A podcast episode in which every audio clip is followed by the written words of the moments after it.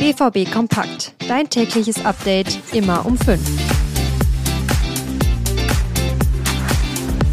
Ich habe es gestern schon angekündigt. Das Spiel gegen Bochum, das enttäuschende 1 zu 1, das ist noch nicht abgehakt. Wir machen heute mit der Aufarbeitung weiter und fragen, was fehlt der Mannschaft von Edin Terzic im Moment?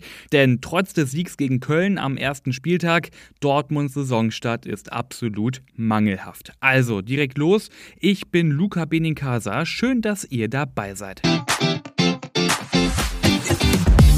Ja, Dortmund fehlt es aktuell an Leichtigkeit, an Selbstverständnis. Der Defensive fehlt die Kompromisslosigkeit, der Offensive die Kreativität und im Mittelfeld, da fehlt die Abstimmung. Nach zwei Spielen steht der BVB bei einem Sieg und einem Remis in der Bundesliga, bei vier Punkten also. Auf dem Papier, da klingt das gar nicht so schlecht, aber spielerisch, da ist dieser Saisonstart wirklich zum Vergessen. Selbstkritisch äußerte sich jetzt auch Dortmunds Spielmacher Julian Brandt beim TV-Sender Sender Sport 1. Es geht um das Grundsätzliche. Wie bin ich im Spiel? Was mache ich, wenn ich den Ball bekomme? Solche Sachen. Da sind wir alle vor zwei, drei Monaten noch an einem anderen Punkt gewesen. Da gilt es, schleunigst wieder hinzukommen, sagte Brandt. Ja, und so ein bisschen wirft Dortmunds Leistung auch die Frage auf, braucht der BVB noch weitere Verstärkung? Das Transferfenster, das geht ja jetzt in seine heiße Phase, noch bis zum 1. September, also bis zum Freitag, hätte der BVB noch die Möglichkeit, neue Spieler zu holen. Positionen, auf denen Sportdirektor Sebastian Kehl gegebenenfalls nachlegen will, die sind nach Infos der Ruhrnachrichten ausgemacht. Einmal wäre da das Sturmzentrum, aktuell besteht das ja aus Sebastian Haller und Yusufa Mokoku. Haller, der ist bislang aber noch nicht so richtig gut in Form.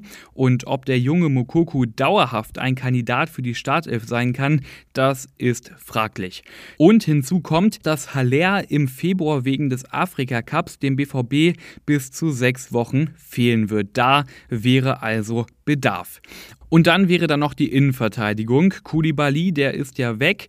Aktuell stehen da also mit Schlotterbeck, Hummels und Süle nur noch drei etatmäßige Innenverteidiger im Kader. Für eine intensive Saison mit drei Wettbewerben ist das eigentlich zu wenig. Also die vakanten Positionen, die sind definiert. Es gibt aber ein paar Hindernisse, denn erstens darf der Spieler nicht zu teuer sein. Die finanziellen Möglichkeiten, die seien aktuell begrenzt und gleichzeitig müsste eine Neuverpflichtung den BVB sportlich auch direkt weiterbringen. Eine ungünstige Kombination das Ganze. Viel wird bei der Verpflichtung neuer Spieler auch noch davon abhängen, ob Dortmund es schafft, noch ein paar Spieler zu verkaufen. Ganz oben auf der Liste steht nach wie vor Thomas Meunier. Er soll ja beim BVB rund 8 Millionen Euro verdienen. Viel zu viel für jemanden, der eigentlich schon längst aussortiert ist. Soweit also der Status quo. Wir halten euch hier auf ruhenachrichten.de und natürlich im Podcast auch immer auf dem Laufenden. Aber was denkt ihr? Wer sollte weg und auf welchen Positionen hat der BVB eurer Meinung nach noch Bedarf? Schreibt uns eure Meinung und Ideen auch gern per Sprachnachricht, wenn ihr mögt. Auf Twitter bzw. X und auf Instagram erreicht ihr uns unter rnbvb. Und so bitter das 1 zu 1 Unentschieden gegen Bochum auch war, eine gute Nachricht gab es dabei aber, denn nach über 847 Tagen, also mehr als zwei Jahren, stand Matteo Morey wieder im Kader des BVB. Für ihn persönlich trotz des Remis ein richtig schöner Tag. Ein schönes Gefühl. Ich hoffe, nächstes Mal bin ich da in unserem Stadion und ja, die, die Gefühl war super. Die Tag war ein sehr spezieller Tag für mich nach sehr, langer Zeit viel gearbeitet, dann bin ich wieder da und ich hatte äh, da sehr genießen. Hoffen wir, dass Morey von jetzt an von größeren Verletzungen verschont bleibt. Edin Terzic, der hat ja schon im Trainingslager gesagt, dass ein fitter Matteo Morey der Mannschaft auf jeden Fall weiterhelfen kann.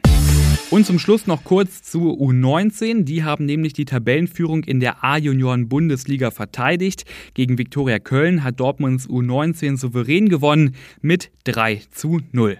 Damit ist die Bilanz der U19 in dieser Saison weiterhin makellos. Es war der vierte Sieg im vierten Spiel, Tabellenführung inklusive.